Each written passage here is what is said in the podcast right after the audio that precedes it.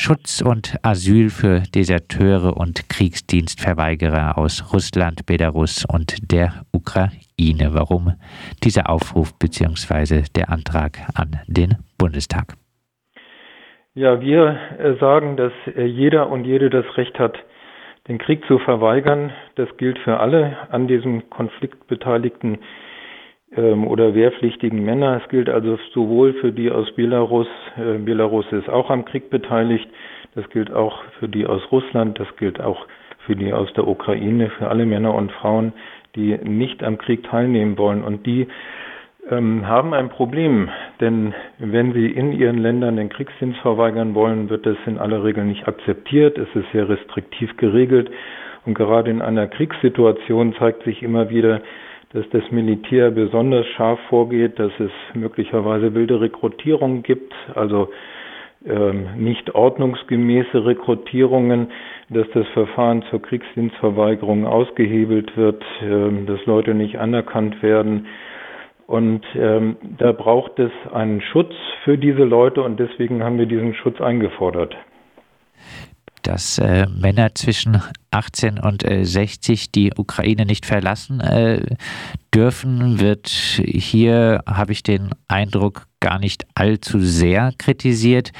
Äh, die folgende Trennung von Familien ist fürchterlich. Ist es angesichts des Krieges aber nicht ein normales Vorgehen seitens der Ukraine? Ähm, natürlich ist es so, dass viele Länder, die eine Generalmobilmachung ausrufen, dann auch die Grenzen sperren, damit die Leute nicht einfach weglaufen. Das zeigt aber auf der anderen Seite auch, dass es das eben gibt, dass Männer und äh, zum Teil auch Frauen sagen, ich will nicht an diesem Krieg teilnehmen. Und das gibt es auch in der Ukraine, auch wenn die Zustimmung zum Krieg ähm, einem Verteidigungskrieg für die Ukraine relativ groß ist aber es gibt dort Kriegsdienstverweigerer. Und äh, wir sehen, dass ähm, in, in der Ukraine das Recht auf Kriegsdienstverweigerung ganz stark eingeschränkt ist. Nur Angehörige von zehn kleinen Religionsgemeinschaften können das überhaupt beantragen. Soldaten und Reservisten können überhaupt gar keinen Antrag stellen. Und äh, nun sehen wir aber in der Ukraine, dass es dort Kriegsdienstverweigerer gibt. Und die müssen natürlich die Chance haben, rauszukommen. Deswegen kritisieren wir auch, dass es diese geschlossenen Grenzen für sie gibt, weil sie praktisch ihr Recht auf Kriegsdienstverweigerung nicht wahrnehmen können. Und dann sitzen sie dort und sagen, ja, was soll ich denn tun? Äh, ich befürchte die Rekrutierung. Wenn ich auf die Straße gehe, komme ich in eine Kontrolle und werde möglicherweise direkt dem Militär überstellt. Und äh, das heißt für mich Kriegsansatz. Sie können also ihr Menschenrecht auf Kriegsdienstverweigerung nicht mehr wahrnehmen. Und das heißt, die Ukraine muss die Grenzen auch für diese Menschen öffnen und äh, oder ein Recht auf Kriegsdienstverweigerung für jeden und jede einrichten, aber das passiert halt in einer solch angespannten Situation nicht. Es ist Krieg und das heißt, die Konfrontation ist hoch, die ähm, ja, Kriegsdienstverweigerer und Deserteure gelten als Verräter. Das ist eine ganz heikle Situation für sie und deswegen müssen sie flüchten und müssen auch die Möglichkeit haben, flüchten zu können. Gibt es denn äh, hierzulande Erfahrungen äh, mit ukrainischen Kriegsdienstverweigerern, äh, wie vielleicht auch in den letzten Jahren? Wie wird hier mit ihnen von den Behörden umgegangen? Ja, wir hatten ja schon während des Krieges im Donbass äh, Kriegsdienstverweigerer aus der Ukraine hier in Deutschland, die hier um Asyl nachgesucht haben. Es waren einige hundert. Und da gab es auch welche drunter, die aus dem Donbass kamen, ähm, dort rekrutiert wurden. Dann sind sie in den Westen geflüchtet. Dann haben sie gesehen, dass dort auf den Straßen rekrutiert wurde und sind dann geflohen. Und die deutschen Behörden sind so damit umgegangen, dass sie gesagt haben, na ja, es gibt ja ein Recht auf Kriegsdienstverweigerung, dann müssen Sie das schon mal wahrnehmen. Und ähm, wenn es eine Strafverfolgung gibt, dann ist das auch rechtens und kein Fluchtgrund, kein Anerkennungsgrund. Ähm, und letztlich wurden fast alle Anträge abgelehnt. Und äh, das heißt für die Leute, dass die wieder ausreisen mussten und dann möglicherweise 2018, 19 wieder in die Ukraine kamen und dann jetzt genau vor diesem gleichen Problem stehen wie schon damals. Also Deutschland hat ihnen keinen Schutz gegeben und äh, in faktisch ist es so, dass sie damit wieder in den Krieg geschickt wurden.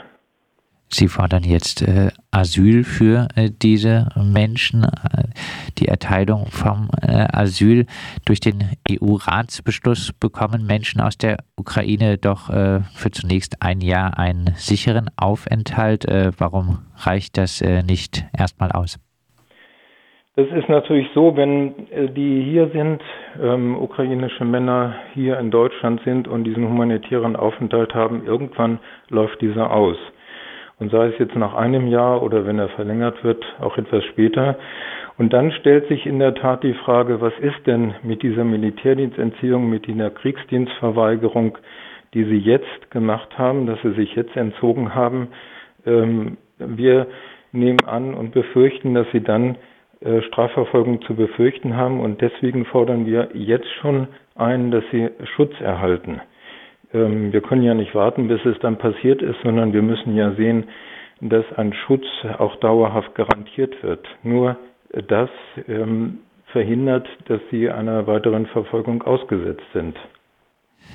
Sie fordern, wie eingangs äh, erwähnt, auch äh, Schutz äh, für Deserteure und Kriegsdienstverweigerer aus Russland und Belarus. Warum müssen diese hier Asyl erhalten? Ja, in Belarus und Russland ist es ja so, dass äh, das ganz eindeutig ein Angriffskrieg ist, völkerrechtswidrig und äh, von der UNO auch verurteilt. Ähm, für diese Militärdienstentzieher, Deserteure, Kriegsdienstverweigerer äh, gilt, dass sie sich einem Krieg entziehen, der von der gesamten Staatengemeinschaft oder fast der gesamten Staatengemeinschaft verurteilt wird. Und wenn es ein Angriffskrieg ist, und wenn er völkerrechtswidrig ist, dann ist es ja eigentlich sogar ihre Pflicht, den Krieg zu verweigern, den Einsatz im Krieg zu verweigern. Wenn sie das aber jetzt tun und sie schaffen es tatsächlich in die Europäische Union zu kommen, dann äh, können sie sich zwar auf eine Richtlinie der Europäischen Union berufen, die äh, Richtlinie, die definiert, wann jemand als Flüchtling anerkannt wird, dann können sie sagen, ich habe mich einem völkerrechtswidrigen Krieg entzogen. Ich wollte da nicht hin. Ich berufe mich auf die Qualifikationsrichtlinie, so heißt sie, Artikel 9. Danach soll derjenige Schutz kriegen, der Verfolgung befürchten muss und sich einem völkerrechtswidrigen Krieg entzogen hat. Und wenn wir dann aber die Urteile der letzten Jahre an, uns anschauen, dann müssen wir feststellen, die das Bundesamt für Migration oder auch die Gerichte machen es denen jetzt nicht so einfach. Die sagen nicht, das ist eine gute Sache, dass du das gemacht hast, sondern sie sagen stattdessen, bist du denn überhaupt einberufen worden? Hast du denn einen Antrag auf Kriegsdienstverweigerung gestellt? Ist deine Einheit überhaupt im Krieg eingesetzt worden? Und äh, das wird praktisch äh, haarklein durchdekliniert, ob diese Regelung auch auf diese betreffende Person zutreffen würde, und zwar mit hoher Wahrscheinlichkeit. Das heißt eigentlich, der Deserteur müsste oder der Militärdienstentzieher müsste nachweisen, ja, ich bin einberufen worden, ich habe versucht, den Kriegssinn zu verweigern, ja, ich kann nachweisen, dass die Einheit, zu der ich kommen sollte, auch dort in der Ukraine eingesetzt wird. Und diese Voraussetzungen, die sind so selten gegeben, denn wenn man sich das überlegt, wie ist denn das für einen jungen Mann, der jetzt ähm, in Russland ist und ähm, da, der überlegt, naja, da gibt es den Krieg. Es kann sein, dass ich einberufen werde. Ich kann auch sein, dass ich als Reservist einberufen werde. Wir wissen ja nicht, was passiert. Dann ist es doch besser, ich gehe gleich. Ich flüchte gleich und ähm, versuche woanders Fuß zu fassen, woanders einen sicheren Aufenthalt zu bekommen. Wenn er das aber gleich macht und nicht die Einberufung abwartet, dann hat er keinen Nachweis für den, das Asylverfahren. Wenn er gleich geht, was viel klüger ist, ähm, hat er also praktisch kaum eine Chance anerkannt zu werden. Und deswegen sagen wir, es braucht eine politische Entscheidung des Bundestages, es braucht ein politisches Signal, ja, diese Leute sollen einen Schutz erhalten, ähm, unabhängig davon, wie ihre Nachweislage tatsächlich aussieht, weil sie eine richtige Entscheidung getroffen haben, sich gegen den Kriegsdienst zu entscheiden. Haben Sie aktuell Berichte äh, von äh, russischen Kriegsdienstverweigerern und äh, auch Problemen von ihnen? Also wir haben bislang noch keine ähm, direkten Beratungsgespräche geführt. Es ist tatsächlich so, dass die meisten russischen äh, Wehrpflichtigen oder im wehrpflichtigen Alter äh, kaum nach Deutschland kommen können, sondern eher in Länder gehen, wo sie keine Visumspflicht haben. Das äh, heißt, sie sind in Armenien, in Georgien, in der Türkei, in Serbien. Und von da ist es nicht so einfach, nach Deutschland zu kommen. Das heißt, die Sache spielt sich im Moment vor allen Dingen in diesen Ländern ab, dass dort Flüchtlinge hingegangen sind aus Russland und dort äh, zum Teil auch einen befristeten Aufenthalt bekommen.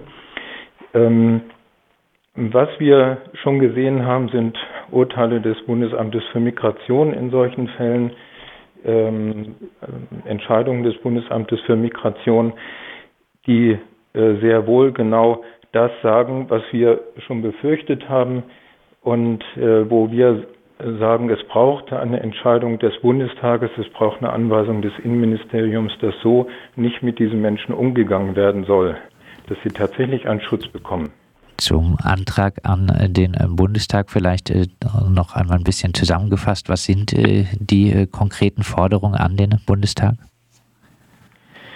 Uns geht es darum, dass der Bundestag beschließt, dass Deserteure und Kriegsdienstverweigerer aus dem Kriegsgebiet der Ukraine, das heißt aus den am Krieg beteiligten Ländern Belarus, Russland und Ukraine, einen Schutz bekommen, dass sie ähm, dauerhaft hier in Deutschland äh, leben können und einen dauerhaften Schutz erhalten, dass sie vor Verfolgung sicher sind. Und äh, dass wir sagen, dass dies ein Zeichen wäre, um genau diese Menschen zu unterstützen, die sich nicht an einem Krieg beteiligen wollen. Abschließend Hoffnung, dass Sie gehört werden?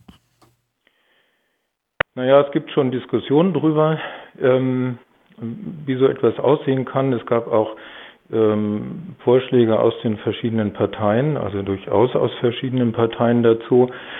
Ähm, und ich denke, dass so ein zivilgesellschaftlicher Zusammenschluss, so ein Bündnis doch noch einmal mehr Druck ausüben kann, dass da tatsächlich was passiert. Ein breites zivilgesellschaftliches Bündnis fordert Schutz und Asyl für Deserteure und Kriegsdienstverweigerer aus Russland, Belarus und der Ukraine.